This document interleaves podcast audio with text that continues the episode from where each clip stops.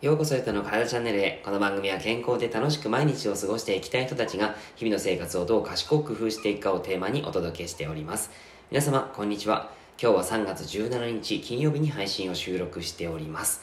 さて、えー、最近ですね、いろんなことを考えながら、まあ、活動しているんですけども、えー、僕のですね、えー、好きな言葉の中にマザー・テレサの言葉があります。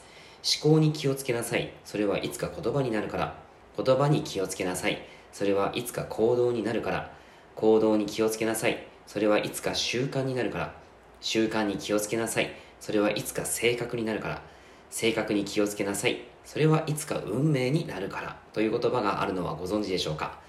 結構多くの方がこの言葉を知っていると思うんですけども、その僕もですね、この言葉が好きで、えー、すごく思考に気をつけようというふうに考えています。で、その中で、ハッとすることが最近あったんですね。で、えー、どういうことかというと、思考ということは、やっぱりいろんなことを考えていくことだと思うんですけれども、その考えるということに対して、まず私たちは何をしているのか。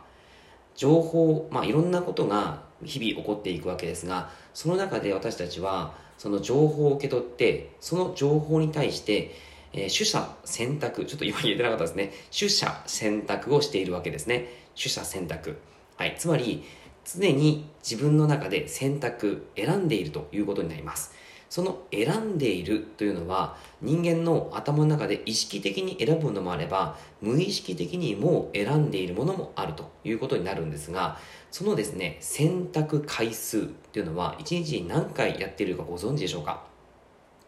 実はこれは3万5千回、まあこれあのいろんな情報によって変わってるんですけども、3万5千回ぐらい選択をしているというふうに言われています。例えば、明日何時に起きようかな、朝食は何を食べようかな、今日は何を着ようかな、どの仕事から始めようかな、お昼ご飯何にしよう、みたいな感じで、えー、多分皆さん様々なことを選択されているはずです。この選択回数、選択していることって、かなり脳に対する疲労を呼んでしまうということをこれを皆さんにですね、えー、改めて理解を求めていきたいなと、あの、僕もですね、すごく今思っていて、それをですね、皆さんに、あの、皆さんを巻き込もうと思っております。はい。なんで、なんでそういうことをお話ししているかというと、あの、やっぱりですね、えー、決断に悩むことって、まあ、多々あるわけじゃないですか。そのな、多々ある中で、えー、その悩んでいる時間であったりとか悩んでいることに対してエネルギー不安なことであったりとかエネルギーを使いますよね。その時に脳の疲労が生まれるわけです。そしてその脳が疲労がもうすごい蓄積をしている状態。例えば今僕はあのこのラジオを深夜に撮っているわけなんですけどもその深夜っていうのはもうすでに様々な選択をして、えー、非常に脳が疲れている状態で今お話をしていると口が回らないんですね。はい。なので、えー、脳もちょっと回ってないところもあるんですけどもそういった脳の疲労を生むということになってます。なのでそれに対してじゃあこの今の状態で、えー人生を左右するようなその判断が求められる場面で絶対に適切な選択をできないなって思うんですよ。えー、適切な判断が求められる場面で適切な選択をできなくなるということは完全に脳が疲労している、えー、消耗しているエネルギーがなくなっているという状態になっているわけですでもこの脳が常にクリアな状態で、えー、元気な状態、もう活動がすごい活発な状態で選択ができるんであれば、非常にこれは、えー、その思考が変わってくるんじゃないかなというふうに感じています。えー、やっぱりですね、その決断に悩むことをたくさんしていって、そしてやっぱりこう選択したことによって後悔すると、あの後悔することってあるじゃないですか。例えばうん、楽天あ楽天市場でああこの、えー、なんだろうな。そうだな。お香 お香だとしましょう。このお香いい匂いかな。うん。でもこっちの方がお香なんかいい匂いになりそうだな。なんて、えー、まあ迷ったことあるんですけど その迷ったことに対してすごい選択してるわけですよ。いろんなことを見ながら。コメント口コミとかですね見ながら。ああどうしようどうしよう。みたいな悩みをしてして悩んで悩んでこっちにしよう決断ポチみたいな感じで、えー、してるわけですよね。でいざ来てその匂いが、まあ、僕の場合正解でだったんですけどもあこれすごいいいなと思ったんですけどもそれがもしあこれすんごい嫌いな匂いだってなったらめっちゃ後悔するじゃないですか。そんな状況の時にああやってしまったとか後悔もうあのもう後悔するしあとこう心が落ち着かなくなるじゃないですか。お香を買って心落ち着きたいのに心が落ち着かないという、えー、そんな散々なこう決断の結果になってくるわけですね。そんな時にやっぱり体、まあ、脳というのは非常にこうエネルギーを使うわけです。そんな状態で適切な判断をしましょうというのも無理だし、えー、思考を改善しな、思考に気をつけなさいって言われた時に、うん、無理だなって思っちゃったりするんですよね。実際皆さんそんなことありませんか？はい。まあそういうことがあると、やはりその思考がやっぱり、あの、いい思考ではなくなってくるということが僕は言いたいんですね。で、なので、その今決断していること、判断していること、この3万5千回の判断、選択していることというのを、徐々に徐々に少なくして脳の疲労をなくしていけば、ちゃんとした前頭葉の機能が向上、あの、まあ、維持した状態でいろんな選択ができる、いい思考になってくるし、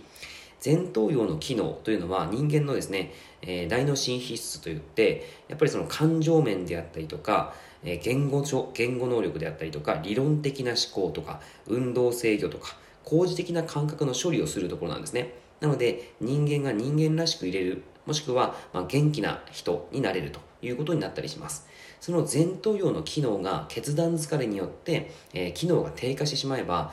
思考が低下してしまう。思考の質が低下してしまうわけなんですよ。つまり感情の制御が効かないであったりとか、あの、もう性格がやっぱり、あの、なんだろう、えー、もう原始的な性格が出てしまうので、あの、欲求に満ち溢れた人間になってしまうわけなんですね。それってなんかあんまり良くないかなとは思うんですけども、やはりそのしっかりと、えー、自分の、えー、まあ、前頭葉を活性化させて、今の元気な状態で、えー、判断させるであったりとか、えー、判断するであったりとか、そして考えるということができればいいわけなんですよ。さなので、それをするためにもやっぱり選択疲れっていうのをなくしたいわけなんですよね。あの、かの有名なアップル創業者のスティーブ・ジョブス。これはですね、えー、選択回数をかなり、え、減らしていたということが言われています。日常のですね。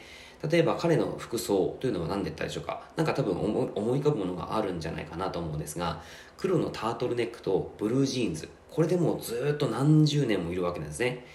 彼はもうそういった形で、えー、選択肢として、えーてまあ、いらないもの、もう必要なものと必要なじゃないものを分けていると。そしてその状態で決断疲れをなくしているということをしているんですね。えー、また他にはですね、相対性理論で有名なアインシュタイン。これはもう靴下を履かない、髪はボサボサ、同じスーツの別モデルを複数購入してそれを着回すということをやっていた。これも有名な話です。あとは Facebook の CEO のマック・ザーガーバーグ、バック・ザーカーバーグですね。えー、もうグレーの T シャツ、黒のパーカー、ジーンズ、これだけなんですよ。やっぱりこう決断疲れっていうのを回避しているんですよね。えー、そういったことをしながら、やはりその、えー、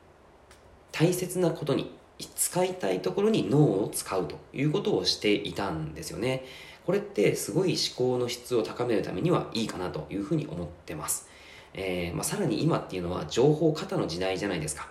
なので、えー、その情報過多の時代なので、やはりそのいかに選択肢を狭めて自分に必要なものをちゃんと取捨選択できるかっていうのが、えー、大切なのかなというふうに個人的には思っています。えー、っとですね、これをですね、えっと、心理学者のバリー・シュワルスさんっていう方が言ってるんですけども、選択肢が増えることは必ずしも幸せにつながるわけではないということが言われています。